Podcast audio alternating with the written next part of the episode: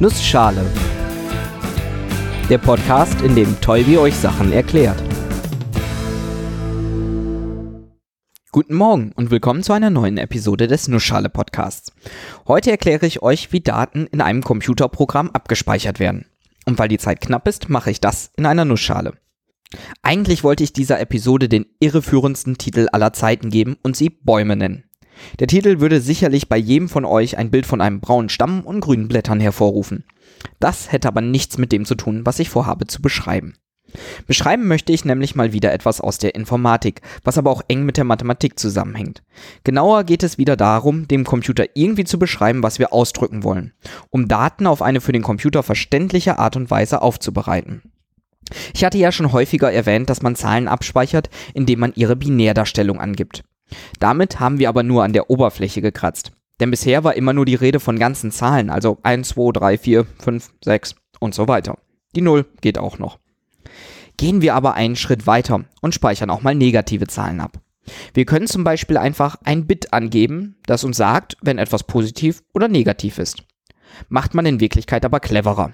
Man legt eine negative Zahl so ab, dass, wenn man sie auf eine Zahl addiert, die Summe stimmt. Dafür nutzt man aus, dass man nur eine bestimmte Zahl am Bit zur Verfügung hat. Machen wir mal ein Beispiel im Zehnersystem. Und nehmen wir mal an, wir hätten nur zwei Ziffern zur Verfügung. Möchte ich die Zahl minus 10 darstellen, kann ich das auch machen, indem ich die Zahl 90 angebe. Warum? Möchte ich zum Beispiel 15 minus 10 rechnen, also 15 plus minus 10, und tue ich das, indem ich 15 plus 90 rechne, kommt 105 raus. Ich habe ja nur zwei Ziffern zur Verfügung, also schmeiße ich die erste 1 weg und erhalte 5. Und 15 minus 10 ist ja 5. Passt doch alles. Ich muss mir nur merken, welche Zahlen dann positiv und welche negativ sind. Üblicherweise macht man das, indem man die erste Hälfte als positive Zahlen sieht und die zweite Hälfte als negativen Zahlen. Ich habe also 50 positive und 50 negative Zahlen. Man kann dann an der ersten Ziffer sehen, ob eine Zahl positiv oder negativ ist. Und im Binärsystem sieht man das einfach am ersten Bit. Total praktisch.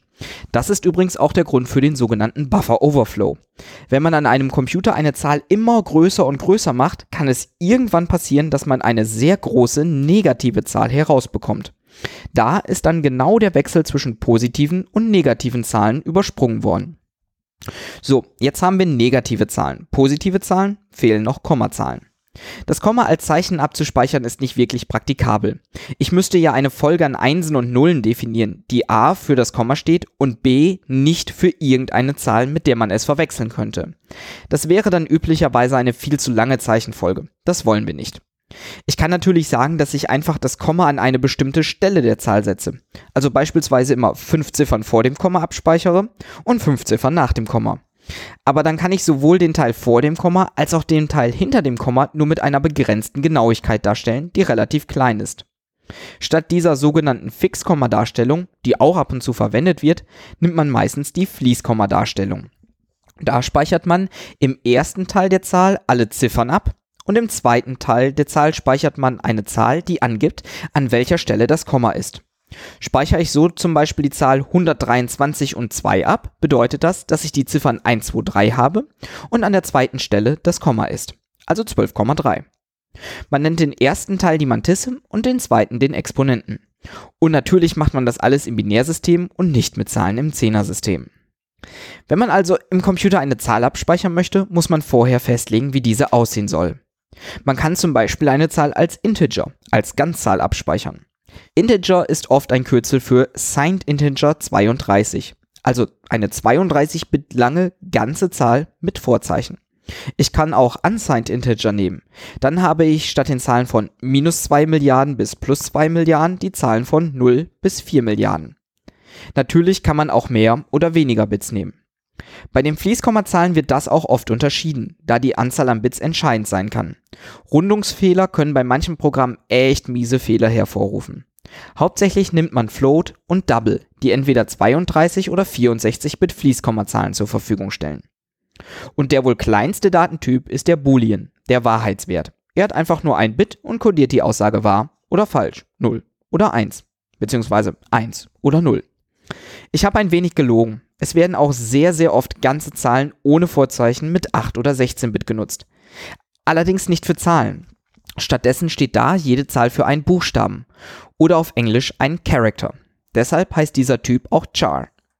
Im Prinzip kann man sich da eine große Tabelle vorstellen, wo jeder Zahl ein Buchstabe zugeordnet ist. Die Zahl, die man als Char abspeichert, wird dann als dieser Buchstabe interpretiert und nicht als die Zahl selber. Und natürlich gibt es auch eine Kette von Buchstaben. Das nennt man dann ein String. Intern werden diese auch genauso abgelegt. Char hinter Char hinter Char. Buchstabe hinter Buchstabe hinter Buchstabe. Man nennt das auch ein Array von Buchstaben. Und so wie es eine Kette von Buchstaben gibt, gibt es auch eine Kette von Zahlen. Ein Array von Zahlen. Eigentlich nichts anderes als eine Liste von Zahlen. Ich kann dann auch sagen, gib mir den fünften Eintrag aus der Liste und bekomme dann die sechste Zahl. Sechs, weil Computer bei Null anfangen zu zählen. Außer ein, zwei Programmiersprachen, die bei eins anfangen zu zählen. Merkwürdige Sache. So eine Liste ist auch ein tolles Beispiel für einen abstrakten Datentypen. Ein Datentypen, mit dem ich noch etwas mehr machen kann, als ihn nur einfach abzuspeichern. Zum Beispiel dieses Gib mir den Enteneintrag. Von dieser Sorte gibt es noch viel mehr Datentypen, die häufig benutzt werden. Klassische Beispiele sind zum Beispiel der Stack und die Queue. Die Queue, auf Deutsch oft Warteschlange genannt, ist ein Datentyp, der mehrere Objekte, zum Beispiel Zahlen, annimmt und in einer Liste speichert. Im Unterschied zu der Liste frage ich aber nicht nach einem bestimmten Eintrag. Bei einer Schlange kommt jedes Element, das ich hinzufüge, hinten dran und wenn ich ein Element herausnehme, nehme ich immer das vorderste. Wie eine Warteschlange eben. Die Funktionen hinzufügen und herausnehmen definieren dabei, was diese Schlange ausmacht. Der Stack, auf Deutsch auch Stapel oder Keller genannt, macht das anders. Der nimmt immer das zuletzt hinzugefügte Element wieder heraus. Als würde ich etwas stapeln und auch von oben immer wieder abarbeiten. An der einen oder anderen Stelle ist so ein Stack auch schon mal in Nussschale-Episoden aufgetaucht, ohne großartige weitere Erklärung. Braucht es aber auch eigentlich nicht, denn das war schon fast alles, was es über den Stack zu wissen gibt. Sehr einfaches Prinzip, kann aber oft benutzt werden und ist unheimlich praktisch. Von beiden Datentypen gibt es noch Erweiterungen, zum Beispiel Warteschlangen mit Priorisierung und so weiter. Und Verallgemeinerung, zum Beispiel die Menge. Eine Menge ist wie eine Liste, nur dass es keine Reihenfolge gibt und jedes Element höchstens einmal vorkommen kann.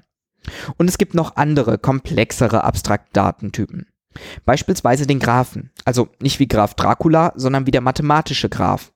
Ein Graph ist eine Anordnung an Knoten und Kanten und wir haben auch schon einige Beispiele gesehen, zum Beispiel den Übergangsgraphen beim Automaten. Auch dafür gibt es Datentypen. Aber über Graphen und damit verwandte Strukturen muss ich nochmal eine eigene Episode machen, die das Ganze aus mathematischer Sicht etwas genauer beschreiben. Denn ich sehe gerade, das wird für diese Episode zu knapp. Aber in der Episode kommen dann auch die Bäume vor, die ich jetzt gar nicht mehr erwähnt habe. Sorry. Bis nächste Woche.